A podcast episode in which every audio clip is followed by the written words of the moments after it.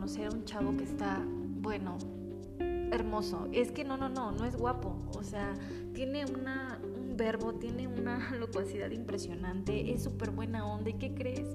Que le gustan las mismas cosas que a mí. Le encanta andar solo, le encanta andar eh, eh, como que muy afectivo, muy familiar. Él le gusta solamente estar conmigo, es súper buena onda, me da mil detalles. Es que te juro que es mi alma gemela.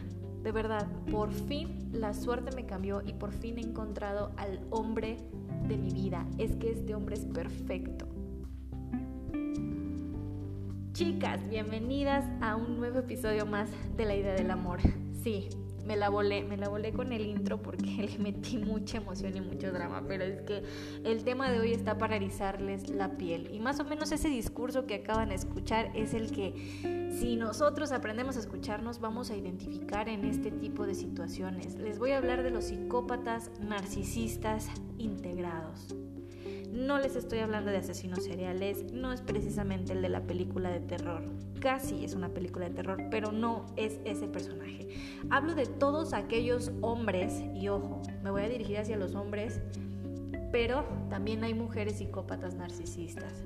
Entonces, son aquellos hombres que son perfectos aparentemente, pero que son capaces de anularte, de matar tu alma y de fracturar tu autoestima o dejarte escasa de esto. Entonces, tenemos que aprender a identificarlos. Les voy a dar las etapas que se viven dentro de una relación amorosa, porque me voy a dirigir a la, eh, a la relación amorosa porque puede ser que haya sido tu jefe, tu amigo, tu vecino, no sé la peor relación o vínculo que puedes formar con un PNI, que es un psicópata narcisista integrado, es una relación amorosa. Ahí sí te vas, pero híjole, te vas para abajo. Entonces, aprendamos a identificarlo con estas etapas y estas características. Si quieres saber un poquito más de cómo identificar un psicópata narcisista, porque probablemente te has topado con uno en tu vida, quédate a escuchar.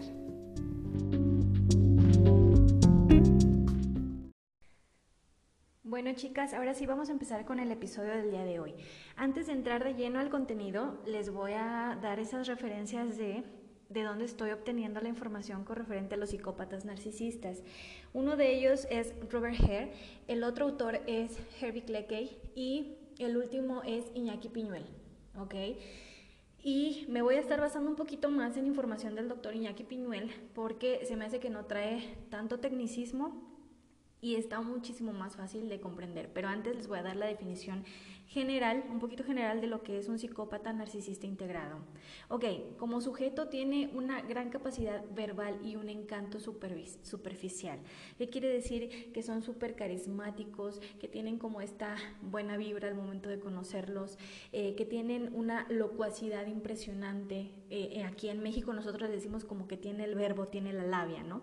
También cuentan con una autoestima exagerada. Probablemente al inicio, cuando tú los conoces, no se deje ver de lleno, pero realmente tienen un, lejos de la autoestima como tal, es esta parte de, del ego.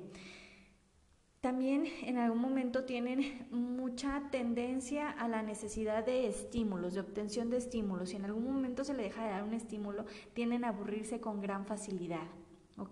Son mentirosos patológicos, tienen un comportamiento malicioso y manipulador, carecen de culpa, no tienen ese remordimiento como tal, mucho menos dirigido hacia la pareja, son crueles, son insensibles, tienen un estilo de vida parasitario y aquí voy a hacer un paréntesis, ¿por qué parasitario? Porque tienden a vivir incluso de sus víctimas amorosas. ¿Qué quiere decir? Que si en algún momento tú le prestas dinero es dinero que no vas a ver, si en algún momento tus familiares le prestan dinero es dinero que no vas a ver, tus amigos no, incluso hasta se hacen como que ofendidos, ¿no? En esta situación. Entonces, tienen un estilo de vida parasitario, tienen muy poco control sobre sus conductas, tienen una mm, sexualidad muy promiscua, que quiere decir que tienden a ser como que muy infieles y eh, no solamente en este caso, eh, con, obviamente tienen bastantes parejas sexuales y hay que tener mucho cuidado también en la parte de la salud en cuanto a las víctimas. Ahorita voy para, para esta situación. Tienen actitudes súper impulsivas, comportamientos muy irresponsables, tienen una incapacidad patológica de hacerse responsables de sus propios actos, ¿ok? todo tiende a ser muy rápido con estos psicópatas narcisistas desde que se inicia la relación hasta incluso cuando ya está la parte del descarte, que ahorita les voy a explicar esas etapas como tal. Ahora bien, em, también hay una situación por ahí con, con la justicia, con las normas de la sociedad eh, en algún momento no obedecen las normas sociales, les generan como que ellos están muy por encima de la sociedad y muy por encima de las normas. Es como a ellos nada les puede pasar. Eh, muchas veces utilizan esto de es que yo soy hijo de tal o yo soy tal. Em, no sé, funcionario de gobierno o tienen más poder que el de la propia autoridad y tienden a hacer como mucho hincapié en esta parte. Entonces, voy a pasar con la definición que es del doctor Iñaki Piñuel. Les recomiendo su libro, eh, se llama Amor Cero, cómo sobrevivir a relaciones psicopáticas. Perdón. Definen al psicópata narcisista como un sujeto con carisma y encanto superficial es lo que les digo de estas em, de esta locuacidad que tienen de este verbo tienen eh, en algún momento al instante con la víctima cuando se conocen, hay algo que, una definición que emplea el doctor Iñaki Piñuel que se conoce como la alma, alma gemelización. ¿Y esto qué quiere decir? Que es cuando aparentemente conoces a tu alma gemela, pero todo tiene un porqué y más adelante en las etapas les voy a decir que esto es completamente falso, lo de la alma gemelización, porque hay como una estrategia detrás de esto. También dice que tiene un magnetismo emocional y son sexualmente arrolladores, que quiere decir que probablemente en el sexo eh, lo utilicen como la manipulación de en algún momento ser necesitados por esta parte. Em, cuando se trata de las mujeres, mujeres psicópatas, aquí también la parte sexual juega un papel muy importante porque, como mujeres son muy em, atractivas, son muy, eh, no tanto del físico, sino hablando de la personalidad y tienden a utilizar esto como manipulación y juego sexual también. Eh, con, en este caso, hacia sus parejas. ¿ok? Habla también de una técnica que se llama el bombardeo amoroso, que se da al principio de la conexión con el psicópata narcisista tienden a culpar a todos de todo lo que les sucede, ignoran toda culpabilidad propia, eh, tienden a tener eh, em, conductas patológicas, como lo decía el otro autor en cuanto a sus mentiras. Y también hace mención de esta parte en donde todo se da absolutamente rápido con la víctima, que quiere decir que en cuestión de días, meses, eh, bueno, más bien semanas, puedes ya estar viviendo con este psicópata narcisista. Y al final de la relación, cuando también se da el descarte, ellos se hacen víctimas de sus víctimas con la finalidad de utilizar monos voladores, que se les llama, puede ser los amigos que tenían en común, familiares, para dejarlas en mal a ustedes y voltear, como decimos también aquí en México, voltearles la tortilla. ¿Qué quiere decir? Que ustedes son absolutamente las culpables de todo lo que ha sucedido en la relación y ellos quieren triangularlas y dañarlas de forma... Eh, ¿cómo eh, puede decir? No de forma directa, sino triangular el daño que les pueden hacer mediante las personas que conocen. A las personas que participan en ir y llevar este tipo de, daño psicológico se les conoce también como, como monos voladores, que es una definición que ha utilizado el doctor Iñaki Piñuel a través de sus estudios. Y bueno, chicas, a grandes rasgos, esto es como lo que viene siendo la característica del psicópata narcisista. Y voy a empezar con estas eh, fases o etapas para que se te, te, sea más fácil identificar si en algún momento has tenido una relación amorosa con un psicópata narcisista o bien si te encuentras dentro de una relación psicopática. Menciona el doctor Iñaki Piñuel en su libro algo que se llama la triada oscura y son como los rasgos primordiales que presenta un psicópata narcisista. Son el narcisismo, el maquiavelismo y como tal la psicopatía. La psicopatía se caracteriza por ser un comportamiento antisocial. ¿Por qué? Porque esta entra dentro de los trastornos de personalidad em, antisocial y es continuo, es impulsivo, eh, tiene rasgos inestables, crueles, no hay como que esta empatía, el encanto superficial y todas las eh, definiciones que les he venido dando. Se complementa con el narcisismo, ¿por qué? Porque se caracteriza por la grandiosidad, su orgullo, su egoísmo ante los demás, la falta de empatía nuevamente esta autoimagen positiva que tienen de sí mismos y que realmente en su realidad es así. Es como que ellos son lo máximo, las necesidades de los demás no importan más que las mías. Sin embargo, es em, como eh, lo, lo, contradictorio es porque realmente ellos no tienen una autoestima estable, tienen esa autoestima inestable y son muy frágiles, por lo cual tienen que empezar a proyectar este tipo de situación y por lo cual utilizan víctimas para someterlas fracturarles esa autoestima y sentirse superiores a sus víctimas. Aquí es donde también entra el maquiavelismo. Se caracterizan por esa manipulación, por la explotación, en este caso de sus parejas, porque no hay moralidad, porque tienen una insensibilidad y crueldad hacia ellas y no les importa pasar sobre quien tengan que pasar con tal de conseguir sus objetivos. Su único interés es el personal. Entonces, de esto se trata un poquito lo que es la triada oscura. Y ahora sí voy a empezar con las etapas. Em, la primera etapa que se vive con un psicópata narcisista es la cacería. Tú piensas que lo puedes conocer por casualidad, eh, probablemente en algún momento se dé, pero son pocas las situaciones en las que se da, y todo es como planeado realmente. Donde pone el ojo el psicópata narcisista, pone la bala. Es un dicho que, que, también se utiliza acá en México. ¿Por qué? Porque el psicópata narcisista te elige. Es como que se te ve, dice, ella tiene que ser mi pareja y entonces hace todo lo posible para que así sea. Claro que puede utilizar eh, estrategias muy sutiles que casi se invisibilizan ante los ojos de la víctima, pero también suelen ser muy persistentes. Lo que en algún momento consideraríamos como que hay que, que romántico el que persevera alcanza, a veces se vuelven demasiado invasivos. Es como que tienes que estar conmigo sí o sí. Al final es uno, si es la sutileza, dices, bueno, qué padre, qué romántico y se da la relación, pero si es por esta parte de, ser invasivos, es como que se te presenta todos los días en tu casa, está Dali duro con su bombardeo amoroso, que ahorita voy a pasar a esto, en algún momento te cansas tanto que no sabes en qué momento ya le diste entrada. Y empieza esta parte de la tortura psicológica eh, cómo se va dando el proceso de la relación con los psicópatas narcisistas. Entonces pueden ser este tipo de dos entradas. La siguiente etapa que se vive en una relación con un PNI es el bombardeo amoroso o el love bombing, que le llaman. Y aquí dentro de este se da lo que es la alma gemelización, que dice el doctor Iñaki Piñuel, y también en algún momento esta interpretación de las emociones de la víctima. ¿En qué sentido?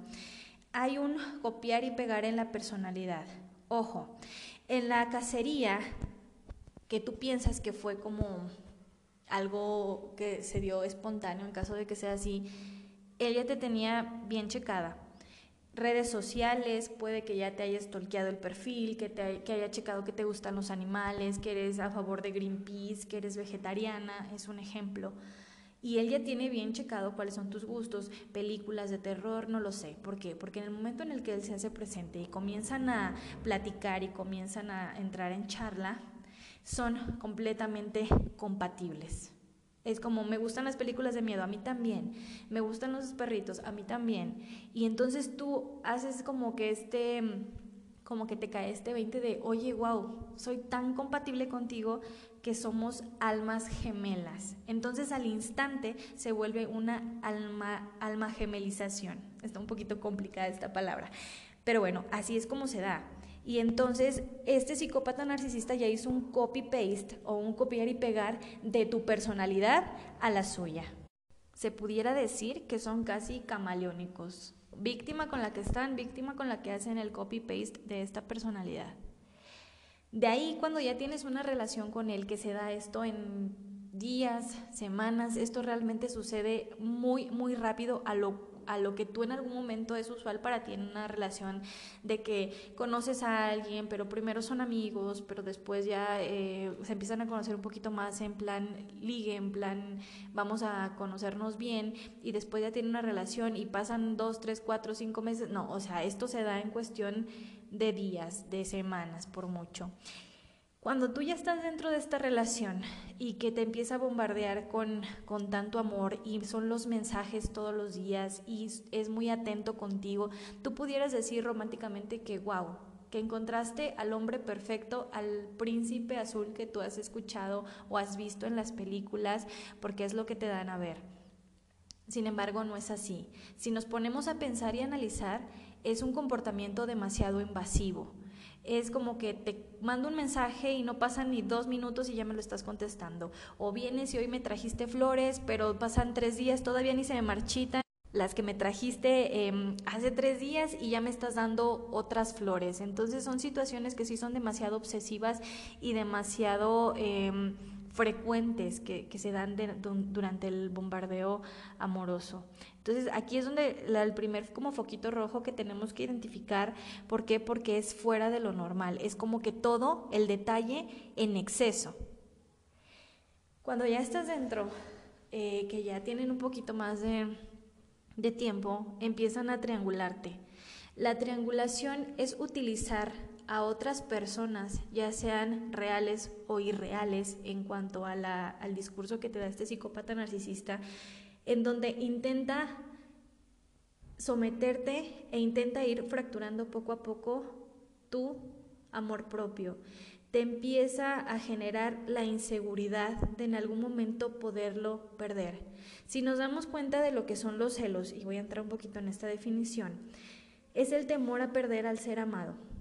Ok, entonces el objetivo principal del psicópata narcisista es generarte esa inseguridad para que tú tengas un temor a perderlo. Y lo hace con este tipo de comentarios. Un ejemplo, eh, te lleva un oso de peluche inmenso y te dice, oye, es que en, el, en donde te, te, compré el oso de peluche me dijeron que soy un excelente novio, que ellas darían lo que fuera por tener un novio como yo. A lo que tú te quedas así como de, ¿por qué te harían un comentario de este tipo, no?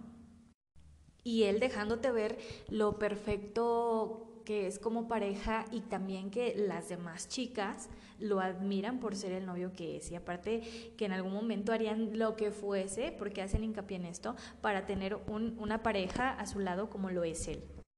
Otro ejemplo que les puedo dar, y esto es de una paciente que tuve hace algún tiempo, fue que el psicópata narcisista la triangulaba con personajes de ficción. Ejemplo, veían películas y era así como, es que mira esa chica si ama a su novio porque hace tal cosa, o es que mira ella si tuviera una novia como ella, entonces sí valdría la pena. Entonces situaciones que en algún momento la ponían y la alteraban porque le dejaba saber que ella era mucho inferior incluso a un personaje de ficción, algo que no era real, que era fantasía. Entonces eran este tipo de situaciones en donde, o por ejemplo también me, acaba de llegar uno a mi mente que era el de las amigas, ¿no? Es que tus amigas me dijeron que soy espectacular como novio y que darían lo que fuera porque yo estuviera con ellas y porque las hubiera elegido a ellas y no a ti. Entonces son como esos comentarios pasivos aparentemente, pero que son demasiado hostiles y que poco a poquito, imagínate estos comentarios en una forma frecuente, poco a poco, es una gran tortura que en algún momento te va rompiendo, es como ir cincelando esta, este muro que tú crees que es resistente, al final te están haciendo un hoyo. Entonces lo mismo pasa con tu propia autoestima. Y dentro de esta triangulación también viene lo que es la idealización y devaluación. ¿Qué quiere decir? Y creo que te lo puedo explicar mejor con un ejemplo. Los PNI te idealizan como la mujer más maravillosa del mundo. Es que no hay mujer más espectacular que tú. Pero al mismo tiempo te dejan saber que eres lo peor que les ha pasado en la vida. Y en la definición de Iñaki Piñuel decía que son, eh, son seres que no se hacen responsables de sí mismos, Tú tienes la culpa de todo. Que si les llueve y por eso se les, se les arruinó el, el negocio, es tu culpa porque enviaste tanta mala energía que entonces valió su, su, negocio. O que si la mamá se enojó con ellos, pues entonces fuiste tú porque de seguro por no querer haber ido a, no sé, hacer algo con la mamá, entonces tú ya tuviste la culpa. Y que si en algún momento la situación no salió como él esperaba, tú vuelves a tener la culpa. Entonces te dejan ver lo catastrófica que ha sido su vida desde que te conocieron, pero allá afuera, con los amigos o los familiares, es que tú eres la mujer más espectacular del mundo. Entonces, este lenguaje que es doble, llega un momento en el que realmente tú dices, ¿qué está pasando acá? No coincide lo que me estás diciendo. Y también es una manera de ir eh, atrofiando tu autoestima. ¿Por qué? Porque te empiezan a generar algo que se llama disonancia cognitiva. Quiere decir que lo que ellos piensan de ti no coincide con lo que te están diciendo y tampoco con lo que, con lo que sienten, porque aparentemente te dicen que te aman, pero te están demostrando que realmente te odian. Entonces es como algo que inconscientemente tú escuchas, que tú ves, porque son conductas y que realmente no, no, no entiendes qué está sucediendo, te están alterando esta realidad. Con esto viene la indefensión aprendida también.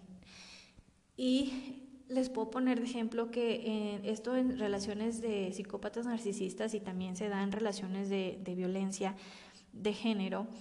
En algún momento la indefensión aprendida es como perder la gana de hacer algo o de poder reaccionar porque tú sabes que ya no puedes hacer nada al respecto. Ejemplo, te dan el primer golpe en una relación de violencia, puede que tú brinques o tú saltes o tú te defiendas y también lo golpes. Pero la segunda vez que suceda, si tú ya te diste cuenta que sus fuerzas son más grandes que las tuyas, a la siguiente puede que lo intentes, pero ya mejor te haces como que bolita en el piso y dejas que te pegue, ¿no? Y la tercera vez que lo hace, ya mejor no reaccionas, mejor eh, te quedas callada, no sigues discutiendo. Y la última vez, ya mejor tratas de hacer todo lo que esté en tus manos para que este ser no se moleste. Entonces, eso se llama indefensión aprendida, que te sientes tan desgastada emocionalmente y físicamente que ya no puedes reaccionar. Y bien, en algún momento, y regreso un poquito a la idealización y de, evaluación de su víctima, eh, acabo de recordar una paciente que me decía, realmente llorando y aterrando, que ella lograba ver en estos momentos en, donde él pasaba del amor al odio, podía haber una mirada vacía, negra y oscura en los ojos del psicópata narcisista, que era evidente que la odiaba y que no comprendía por qué se, miraba como esos ojos, eh, lo voy a decir, del, del diablo, ¿no? Prácticamente. Y como esta versión yo escuché algunas otras y era la misma la mirada se perdía. O sea, era como que transmitían por medio de la mirada un terror hacia la víctima. Probablemente no las golpeaba, porque hay casos en los que en algún momento no golpean a sus víctimas, pero el daño psicológico está. Y entonces era, era como un indicio, era como un foquito rojo de que iba a empezar la tortura psicológica.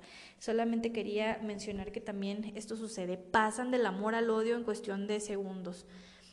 Otra paciente me comentaba que era como, eh, a esta sí había violencia física y la estaba golpeando y le estaba diciendo que era una porquería, que maldita la hora en que, en que se había topado con ella y que de repente, no sé si se cansaba de golpearla o no sé qué sucedía ahí, pero ella decía que de repente, acto seguido, ya la estaba levantando del suelo para sentarla en sus piernas eh, eh, y decirle, mi amor, no pasa nada, o sea, con un tono de voz súper tranquilo, después del, del grito, súper tranquilo, decirle, mi amor, mira, es que no pasa nada, chiquita, es que tú tienes que entender que no debes de hacer esto, tú tienes de comprender porque lo hago por tu bien. Entonces era algo que, vaya, o sea, saca de, de equilibrio a cualquier persona. Y así como estas conductas, independientemente de la violencia física, se dan bastantes, ¿no? Que pasan en cuestión de segundos de, un comportamiento a otro. El siguiente punto de esta etapa con una relación psicopática es el gaslighting o nube de gas.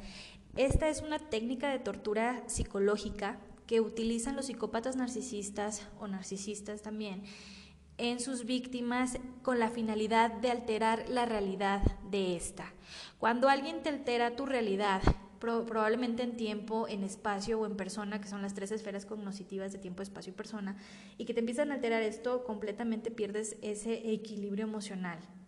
Entonces, cuando tú estás desequilibrada emocionalmente, es muchísimo más fácil que se dé la manipulación. El gaslighting es esta parte en donde ellos eh, te pueden decir que lo que tú dices no está bien, que no es real lo que estás diciendo, situaciones que tal vez nunca han pasado, aunque tú piensas que sí pasaron y que realmente sí pasaron, pero es la estrategia de decirte no, eso nunca pasó. Por ejemplo, y les voy a poner un ejemplo, esta parte de, oye, eh, la víctima le dice al psicópata narcisista, oye, es que me encantó el café que vinimos a tomar hace una semana aquí y el otro no. Conmigo no fue. De seguro me estás confundiendo, las cosas no son así, ya estás loca, estás mal, o dime con quién me engañas, ¿no? Y ella jura y perjura que sí fue con, con, él y él no, de ahí no lo sacan. Entonces llega un momento en el que la víctima empieza a dudar de sí misma. Otro ejemplo que se me viene a la mente también de alguna paciente que en algún momento tuve era de que le había escondido una cartera, que ella había eh, lavado el pantalón del PNI, había sacado la cartera e incluso había dicho, yo la dejo aquí en el mueble en donde doblaba la ropa para cuando esté él, pues dársela. Entonces, aquí ya nos explica de cómo se dio cuenta porque estaba debajo de unas prendas y él la había sacado. Al día siguiente, eh, eh, ella, eh, él le decía que su cartera dónde estaba, que, se la había dado y pues claro que sí, ella la tenía porque la había dejado debajo de las prendas y cuando le iba a buscar ya no estaba. Entonces decía, no, dame mi cartera, es que yo te la di, es que ahí tengo mis cosas importantes, es que cómo puede ser que la hayas perdido. Y se empezaba a molestar con ella, ¿no? Incluso discutían y ya a nivel violencia emocional y física.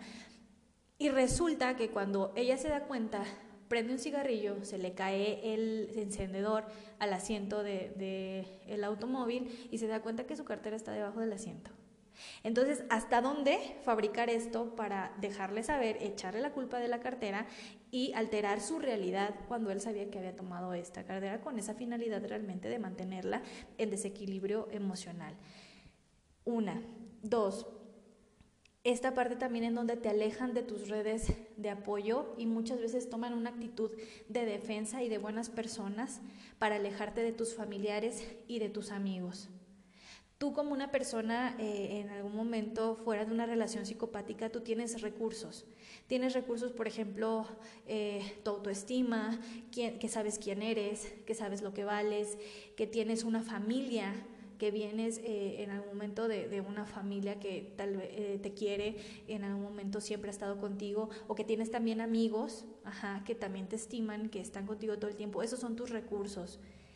Y lo que va haciendo el psicópata narcisista es ir anulando tus recursos. Entonces a veces se valen de este también gaslighting y manipulación para decirte, es que tu papá es una mala influencia para ti o no me gusta cómo te trata tu mamá porque el otro día vi que escuché que se enojó contigo y sabes qué, ya no la vas a ver. Y te queda estrictamente prohibido que tú vayas y recuerda que yo lo hago por tu bien y esa amistad no te conviene y te empiezan a alejar de estos recursos o estas redes de apoyo que tú tienes con utilizando estas técnicas o estrategias de tortura psicológica. La última etapa que se da en una relación psicopática es el descarte. Y aquí respiro. El descarte se puede dar ya sea que el descarte te lo dé el psicópata narcisista, que es cuando él se va, eh, o bien que en algún momento tú logras por cualquiera que haya sido la situación, logras sacar fuerza y salir de esa relación. Cuando tú lo has elegido, ellos van a estar ahí. Otra vez se va a volver a repetir lo mismo. Van a empezar al primer punto y tienes que estar muy consciente de esto.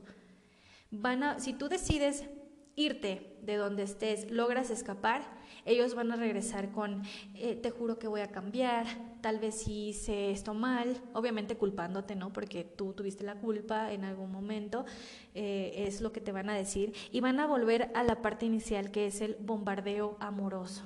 ¿ok? Si eran las flores, van a ser las flores otra vez, los mensajes, los te amo, los te prometo, ¿ok? Para volver a tratar de que tú te vuelvas a, la fase inicial, si es que todavía no te han sacado todos los recursos que te tienen que sacar para que logren exprimirte hasta el último. Pero si tú eh, eh, en algún momento no has sido la que ha elegido el descarte y ellos te descartan, es por las siguientes situaciones. La primera, ya no tienes recursos para ellos. Ejemplo, te dejaron en la quiebra, te dejaron súper endeudada, ya te fuiste a buro de crédito, eh, ya no tienes oportunidad económica, sexualmente también probablemente ya te contagiaron de algún, de algún tipo de enfermedad, eh, eh, ya sea reversible, tratable o no tratable. Y también si en algún momento ellos ya tienen otra víctima, Así es, que ya tengan a alguien más en puerta para repetir el mismo proceso que han hecho contigo. En ese momento se da el descarte.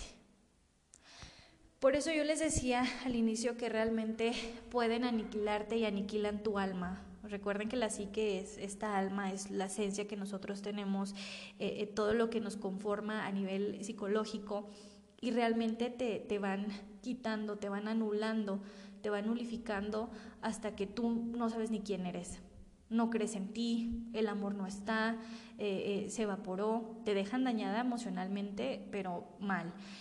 Físicamente también, eh, ¿por qué? Porque va ligado con lo emocional. Recuerden que, o no sé si en algún momento han llorado tanto que quedan cansadas. ¿Por qué? Porque descargamos una emoción, ¿no? O piensan tanto que tienen un dolor de cabeza y es a nivel, a nivel físico que somatizamos. Entonces también se da esto. Cuando ya no hay un recurso, ya no, ya no, no sirves. Ahora bien, hay que tener cuidado con esto. Ya estás en descarte. Tienes la oportunidad de ir recuperando tras un proceso profesional con un profesional de la salud, tu autoestima, tu valía, tu vida, tu esencia. Porque que quede claro que tu esencia siempre estará ahí. Es inagotable aunque ahorita esté apagada tu luz, aunque ahorita no, no tengas esas ganas, aunque no encuentres ese sentido, está por ahí. Tiene una luz muy tenue, pero ahí está. Y es el momento de que tú vayas reparando esta, esta autoestima y este valor y este amor propio. Entonces, tienes una gran oportunidad si tú estás fuera de una relación psicopática o si piensas que has vivido una relación psicopática y que has tenido secuelas en ellas, es momento de que tengas que trabajar en tu recuperación. ¿Por qué? Tienes que trabajar en tu recuperación porque en algún momento el psicópata narcisista regresa, siempre regresa. O bueno, casi siempre son pocos los casos que no, pero siempre regresa el psicópata narcisista y a esto se le llama hoovering te deja que te recuperes y después regresa otra vez a hacerte pomada. Entonces, por eso se les recomienda siempre contacto cero, que es una es lo que primero se les recomienda cuando están iniciando un proceso de psicoterapia y para que ustedes puedan ir tomando fortaleza y tienen que trabajar con un profesional de la salud que realmente conozca del tema para que sepa guiarlos, bueno, más bien guiarlas, para que cuando regrese no vuelvan a caer en el mismo juego de manipulación. Entonces, si tú estás fuera de una relación psicopática, te felicito, de verdad eh, confío en que lograrás salir de esto. Y si no, pero identificaste, por favor, estás muy a tiempo de buscar un recurso, una red de apoyo para que puedas salir de esto.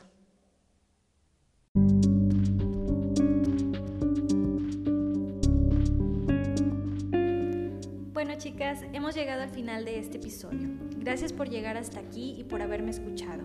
Sé que me excedí un poquito en el tiempo que por lo regular vengo manejando los episodios anteriores. Sin embargo, para mí era bien necesario dejarles saber las etapas que se viven con el psicópata narcisista integrado.